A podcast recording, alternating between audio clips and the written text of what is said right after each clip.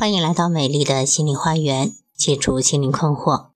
大家好，我是心理咨询师张霞，我的微信号是美丽花园的手写大写字母，也就是大写的 M L H Y 加数字一二三四五六七八九。我的 QQ 是二五零七幺幺四二零幺，欢迎大家与我沟通联系。咨询收费，听众咨询可以享受最高优惠。好，今天要分享的问题是人际心理学如何巧妙的化解人与人之间的冲突。人与人之间难免会引发冲突，那么怎么去化解呢？一一跟大家分享一下。第一，要确认冲突双方觉察到自己和对方的期待和认同。恨的反面往往就是爱。在冲突的协调中，要确保让双方都能够了解到自己对另一半积极的一面和期待。为什么会发生冲突呢？可能都是因为爱吧。也许你要问问，你觉得你还爱我吗？那他要怎样做你才会满意呢？第二，要让冲突的双方都用具体的。可以执行的语言表达对另一方的需求和请求。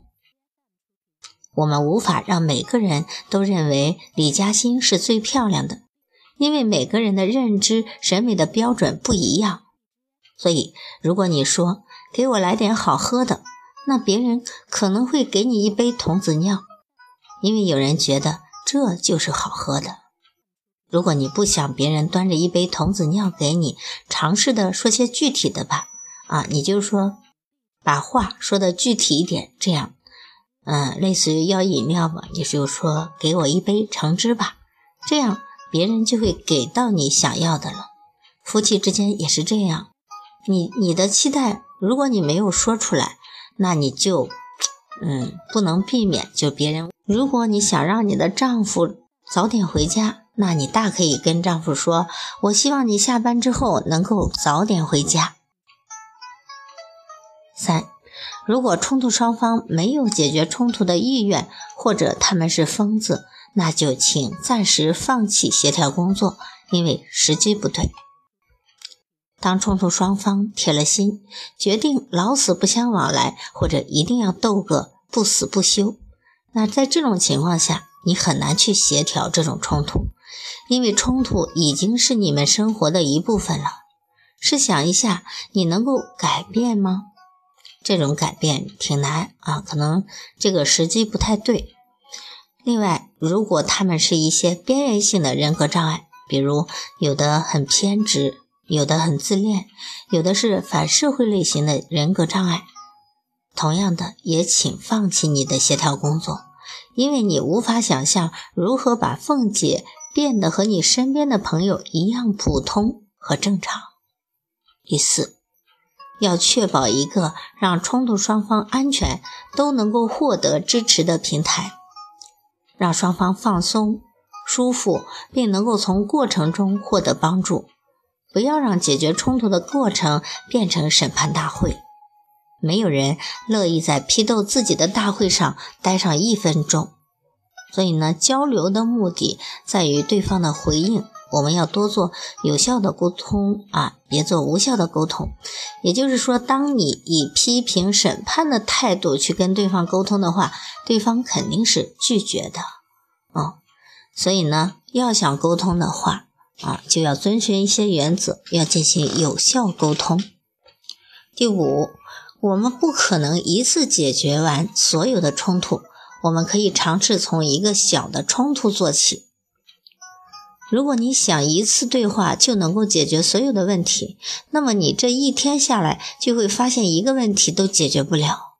很多时候，我们要对冲突抽丝剥茧，从一个小的冲突开始着手处理。比如，好吧，凤姐，现在让我们来谈一谈，你最想解决的冲突是哪一个？六。处理冲突时要放空自己，不要把自己的主观意见掺杂到冲突中去。调解员要放空自己，站在冲突的漩涡之外，保持中立。你是来解决冲突的，不是来仲裁的。如果你想去判断谁对谁错，然后给他们开出一堆处理偏方，我想，我想可能菜场上随便一位大妈都更能胜任这份工作。所以呢，其实保持中立的态度。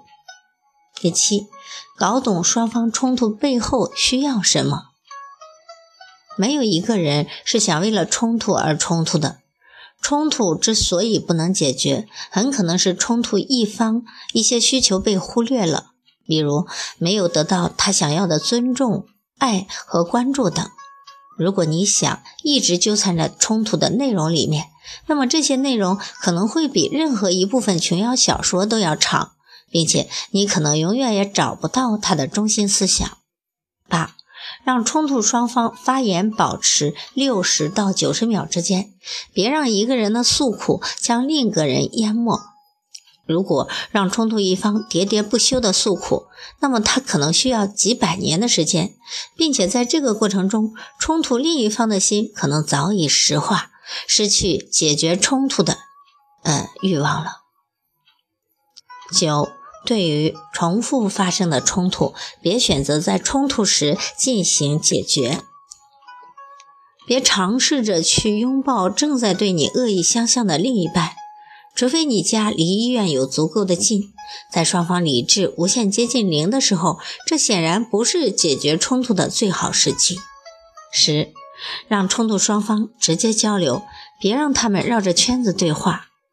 大多数时候，即使冲突的另一半在自己的眼前，冲突的一方都有能力把对方变成透明，而对调解员说他怎么样怎么样，尝试着让他们直接对话，你怎样怎样。毕竟调解员不是最理想的传声装置啊，就是让冲突的两个人开诚布公的去沟通，有效的沟通。好，今天的分享就到这里吧。谢谢大家的收听，再见。